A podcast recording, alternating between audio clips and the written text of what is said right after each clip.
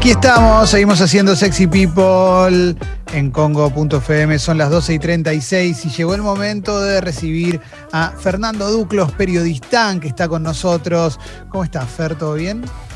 ¿Cómo andan ahí todo el equipo? Los Hola, Fer. saludo. ¿Cómo anda Jessy? Bueno, contento por el día de sol, ¿no? Sí, sí, sí, sí, espectacular, espectacular, ¿eh? Muy lindo día, muy lindo día. Y, y ¿cómo te estás preparando para tu debut televisivo ahora que se viene? Bueno, la verdad que con alegría, pero con nervios al mismo tiempo. Eh, voy a ser columnista de internacionales eh, de lunes a viernes en el canal nuevo que empieza, que se llama IP. Que Sí. bueno, ya empieza el sábado. Y además los fines de semana, todavía no puedo decir el horario, pero voy a tener un programa propio.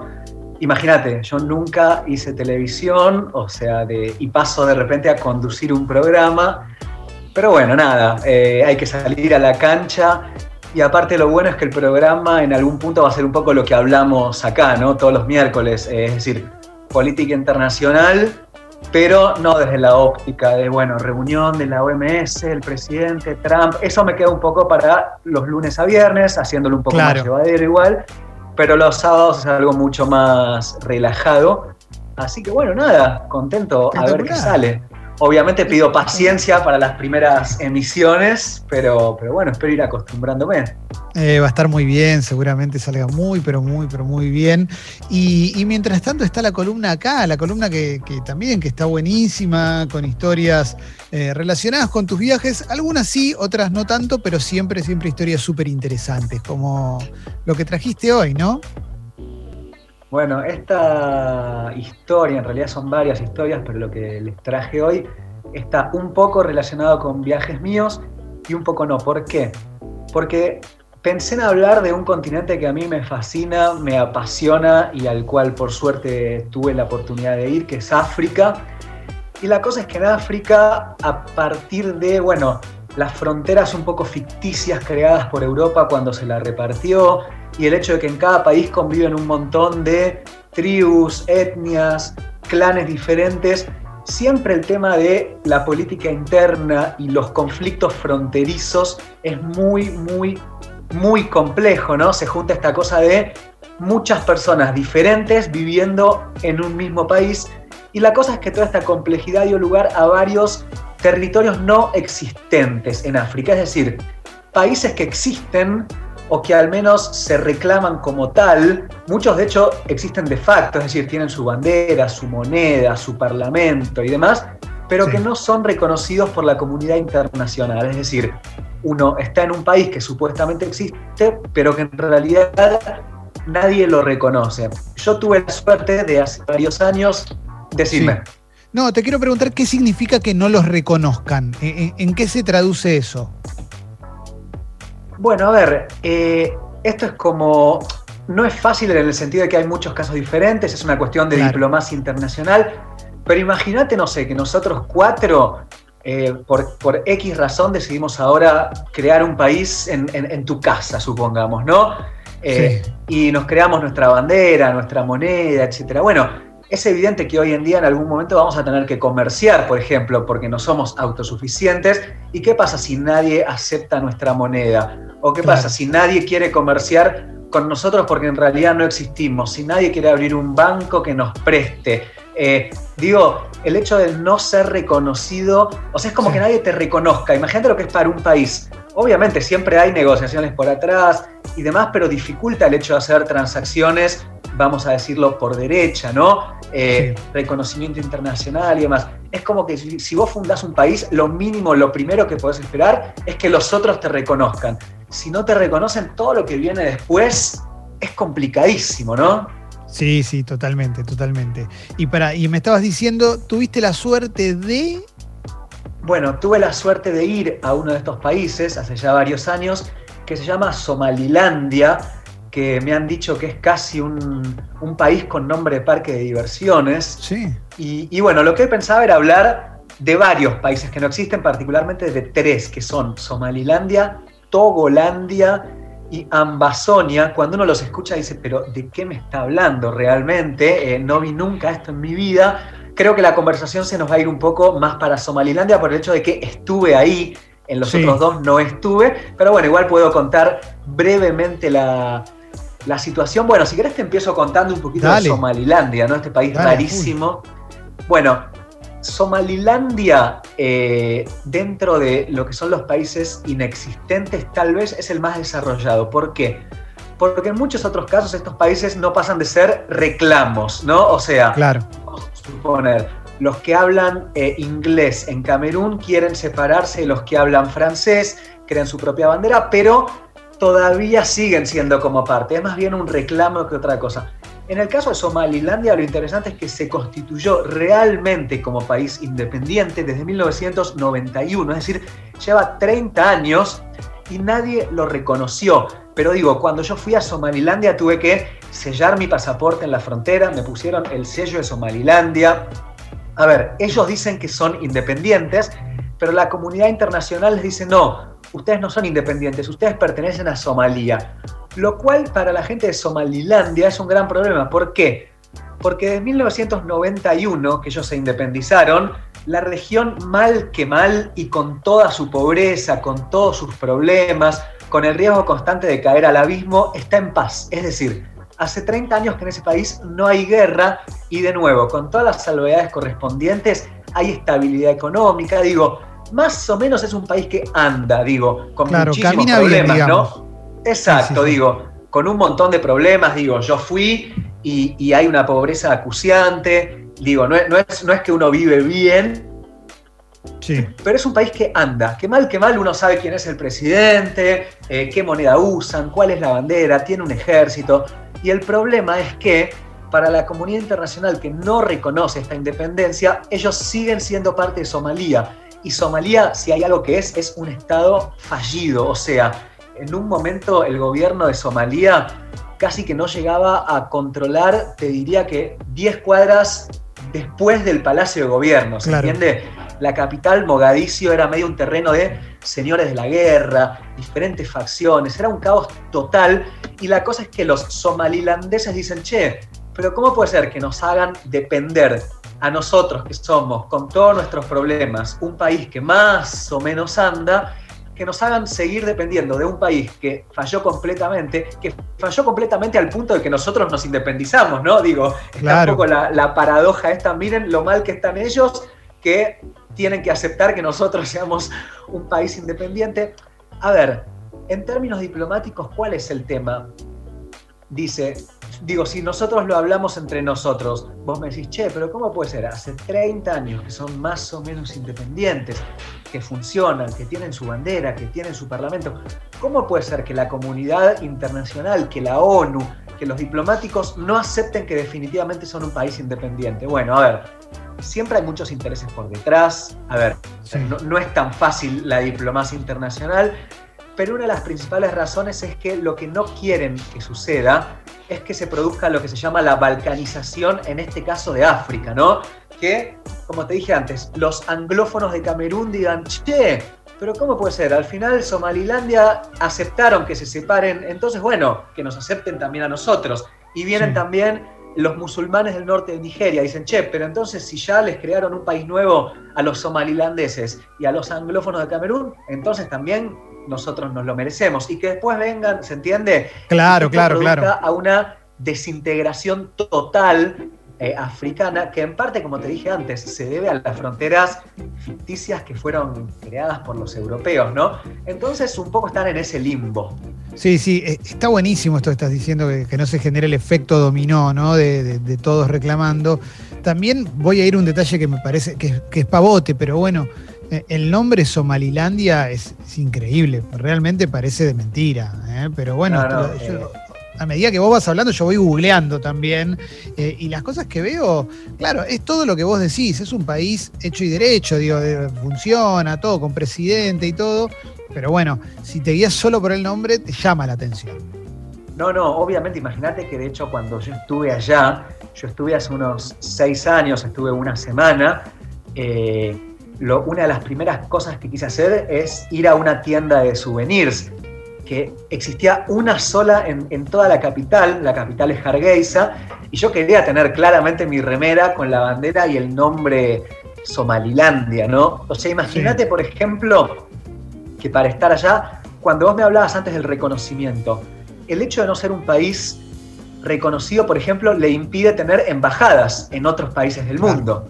Eh, entonces, cuando yo estaba en Etiopía, que fue donde gestioné mi, visa para entrar, tuve que ir a lo que ellos llaman eh, algo así como oficina de asuntos exteriores, ¿no? Es como una fachada para no decir embajada. Ahí fui, di mis datos, etcétera. Bueno, me hicieron la visa en unas dos horas, muy rápido, y ya con ese sellito me tomé un micro, bueno, tuve que recorrer el, el este de Etiopía hasta llegar a, a Somalilandia. La frontera, bueno, toda una oficina, porque imagínate, hay mucha gente que se quiere ir a Etiopía, es un futuro mejor, digo, a ver, están en un país que no existe, están en Somalia. Imagínate que, no ahora, pero hace unos 6, 7 años, para andar por Somalilandia, uno de los requisitos que sí o sí tenías que cumplir era contratar un, un guardia armado que te salía unos 10 dólares por día para que te siga básicamente a donde fuese. ¿Por qué? Porque imagínate esto, para el gobierno de Somalia eh, no hay nada peor que que Somalilandia se independice, ¿no? Ellos pierden una gran parte de su territorio, que tiene recursos, etc. Ahora, para que Somalilandia se independice, lo que ellos tienen que mostrar a la comunidad internacional es que son un país serio, que no pasa nada, que no hay guerra, que no tienen problemas. Imagínate si un día voy yo, turista, extranjero, occidental, etcétera, y me secuestran. Para los somalilandeses es tipo la peor publicidad internacional que eso puede existir. Es como que eh, subís 10 pasos en una escalera y de repente me secuestran a mí, bueno, chao, retrocediste 100 pasos más. Dice, yo no le voy a dar la independencia a estos tipos que, que están secuestrando gente en su propio territorio. Entonces, es como que te cuidan al extremo y te obligaban sí o sí a contratar un guardia armado, porque a ver, no estamos hablando que estamos en la frontera de Alemania y Dinamarca, estamos hablando de Etiopía, Eritrea, Somalia, o sea, la zona es medio un polvorín y la verdad es que puede pasar. Entonces nada, tenías que ir sí o sí con un guardia no me digas que lo perdimos, no me digas que lo perdimos, quedó no, congelado. con la boca abierta. Se nos fue. Quedó congelado, se viene la captura de pantalla, le hicimos la captura de pantalla. ¿eh? Se, congeló, ¿eh? se le cayó internet a, a Periodistán, ¿eh? Esto es terrible. Esto es terrible, ¿eh? me, duele muchísimo. No sé. Ahora cuando ahí está. De a poquito, Fer, ¿eh? yo lo que te diría es apagate la cámara. ¿Ahí se ve? Hola. no, no se te ve. Ahí, ahí te veo, ahí te veo. Eh, yo, te, yo creo que hay ciertos poderes oscuros. Sí, ahí te, Sucho te cortó la cámara. ¿eh? hay ciertos poderes ocultos que, y turbios que están tratando de que no hables. ¿eh? Esto sabelo, hay gente que está conspirando contra tu carrera. ¿eh? Pero, pero bueno, mirá, Tal vez, tal vez el, gobierno central somalí, ¿no? Que estoy contando esto. Mirá cómo quedaste, tengo ahí, podés verme. Sí, te veo, te veo, veo como Esteban Bullrich, ¿no? Me convertí en tu Esteban Bullrich. Excelente, excelente. Fer, tengo una pregunta. Eh, los, las personas, no sé, la gente joven o las agrupaciones de gente así individualmente se manifiestan contra, o sea, a favor de la independencia. ¿Cómo, cómo reacciona la gente, digo, común con esto? Sí, a ver, te diría que sí, como te digo, no es fácil manifestarte en la zona, digo, medio que es un polvorín siempre y una chispa desata todo, pero por ejemplo, yo conocí cuando estaba allá en Somalilandia a un emprendedor, diríamos, que había vivido mucho tiempo en Gran Bretaña y que había vuelto y se había abierto un restaurante, ¿no? Con lo que él había ganado en, Gran Bretaña, que no era mucho para parámetro europeo, pero para parámetro somalí ya era un empresario. Entonces había abierto un, restaurante en donde yo comí, por ejemplo, mucho bife de camello. El camello allá es como si fuese todo, absolutamente todo. Y, bueno, él me contaba que sí, que, lo que él quería era, ahora que estaba en paz, volver a su patria, em, poner la plata ahí, que, bueno, que no, que no, se comparaba el nivel de vida con Inglaterra, pero que era su propio país, su propia gente y que su sueño era conseguir la independencia, ¿no? Eh, en ese sentido, tal vez no se tanto de manifestaciones en la calle y demás, pero sí me parece que hay un movimiento medio eh, internacional de la juventud, de volver, divertir, de tender lazos, etc. Imagínate que la tienen súper difícil, pero sí, se, trata un poco de eso al cabo de, de las nuevas generaciones, ¿no? Otra cosa, por ejemplo, en la plaza central de Somalilandia, el monumento principal es un avión que le tiraron a Somalia medio en la guerra por la independencia, que fue en 1991, que fue una guerra terrible, con muchas imágenes de desnutrición, de, cosas muy feas. Y bueno, como monumento central quedó ese avión que le derribaron al ejército rival. Y vos hoy te sentás a tomar un té en la plaza, ellos toman mucho té con leche y pan con miel. Y, nada, está ahí como en las ruinas del avión, ¿no? Para que lo que. Ahora, obviamente, vos estás hablando de esto y lo quiero ver, ¿eh? ¿Eh? Porque la verdad es que. Ah, ahí está. Es espectacular. Me encantan tus historias, chabón, porque realmente me pego un viaje loco, ¿eh? es, increíble.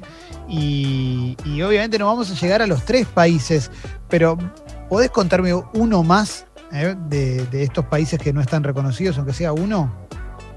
Bueno, te cuento eh, el que justo anduve leyendo antes de, hablar con ustedes. Yo este es un país que no fui y medio que lo mencioné de pasada durante, durante la charla. Se llama Ambazonia, como si fuese Amazonia, pero con una B larga antes de la segunda A. Eh, y tiene que ver con cuando se creó Camerún también. No voy a profundizar en eso, pero se creó un poco juntando restos del imperio francés con el británico, habían estado antes los alemanes, etc. Y quedó eh, cinco sextos del país que hablan francés y un sexto del país que habla inglés supuestamente iba a ser un país súper inclusivo, en donde aunque eran menos los que hablaban inglés, se iban a integrarlo más bien, sin problemas, etc. Pero sabemos que eso generalmente no sucede. Por ejemplo, yo estaba leyendo ahora, los exámenes para entrar en las universidades más importantes son todos en francés. Entonces, claro, la población que habla inglés se siente eliminada, dicen que los están llevando lentamente hacia una adopción de la francofonía, etc. Entonces, bueno, básicamente, perdón, me quedé sin voz, déjame. Justo salió uh, te, una te agarró la alergia, vino la alergia. Vino, hoy tenemos problemas de alergia, de, de internet, de todo. Me parece que es un tema que, que no le gusta a los poderes centrales Sí, es verdad eso. es verdad. Bueno. Lo, están agrediendo. Te inocularon, te inocularon este, estas cositas que dan alergia en la primavera. Y por eso estás tosiendo. el polen, el polen en el aire. Sí. Bueno, lo que te decía es que justo salió una nota ahora. Mira, tengo mi asistente paterno que me trae un vaso de agua ahí al, pie del cañón. Un abrazo. Lo que te decía es que. A papá periodista. Exactamente, le mandamos un abrazo. Eh, lo que te decía es que justo salió una nota hace poco en un medio que se llama France 4, creo, que es uno de los más importantes de Francia, que hablan de la guerra de los mil días. ¿Por qué? En octubre de 2017, hace justamente mil días, los cameruneses que hablan inglés se manifestaron en forma, según lo que dice la nota, bastante eh, pacífica respecto a que querían separarse o que querían más inclusión. No estaba muy claro, pero la cosa es que era una reivindicación de ellos en tanto hablantes de inglés. Y el gobierno central de Camerún los reprimió, pero tremendamente. Fue una manifestación en la que hubo como 40 personas que murieron y a partir de eso el reclamo independentista como que se, eh, se extendió mucho más, ¿no? se profundizó, se, se incendió y a partir de eso, medio que se creó una guerra de baja intensidad que no sale en ningún medio, la guerra de Ambazonia o de Camerún Meridional, como le dicen, que ya lleva más de 400 muertos, que está completamente oculta de los radares porque además Camerún es un fuerte aliado de Occidente, digo, de Estados Unidos y demás, entonces no hay que mostrar mucho los problemas que tienen internamente, pero la cosa es que, bueno, es un país que supuestamente existe o quiere existir hace tres años que se llama Ambazonia, Camerún Meridional, y la verdad que a diferencia de Somalilandia, que es relativamente pacífico, están pasando como cosas bastante graves ahí adentro, ya es una guerra medio oculta, y bueno, esa es la, la segunda historia más triste del día, ¿no? Che, pero me, encantan las historias. Nos queda una, nos queda una para la semana que viene, si querés, o para, para otra columna, cuando, cuando tengas ganas, Fer, ¿eh? que es la de Togolandia, ¿era? ¿Cuál era? ¿La, la, tercera? Sí, exactamente, Togolandia. La dejamos para la próxima semana y de hecho, si querés, te busco más de este tipo de, de países. Así por decirte uno, hace muy poco estuve en Transnistria, que es una república separatista de Moldavia en donde todavía hay estatuas de Lenin en la calle, en fin, es medio un pedacito de la Unión Soviética, así que si querés lo guardamos para la próxima. Por favor, por favor, quiero esa república, quiero esa república, Fer. Eh, esta columna la subimos obviamente a Sexy People Podcast y... Y bueno, ya cuando hagas la próxima la semana que viene ya vas a haber debutado en la tele, así que mucha mierda para, para el debut, ¿eh? muchos éxitos. Bueno, muchísimas gracias por los buenos deseos. Eh, estas charlas radiales muy lindas voy a tratar de un poco llevar el mismo espíritu a la pantalla, así que bueno, como les dije, téngame paciencia, pero veremos qué sucede. Acordate de sacarte el maquillaje, porque hace muy mal dormir con el maquillaje, viste que vos no estás acostumbrado después de la tele, así que sacate todo bien. Bien. Bueno, es un gran, gran, gran consejo. De hecho, antes de sacármelo, voy a tener que aprender a ponérmelo, porque justo lo estaba hablando con mi hermano ahora, en mi vida usé una base, no tengo idea cómo es, así que bueno, uno de los aprendizajes de la tele, ¿no? Bien, bien, bien, perfecto, perfecto. Bueno, Fer, te mando un abrazo grande. Un abrazo para todos y para todas y hasta el próximo miércoles.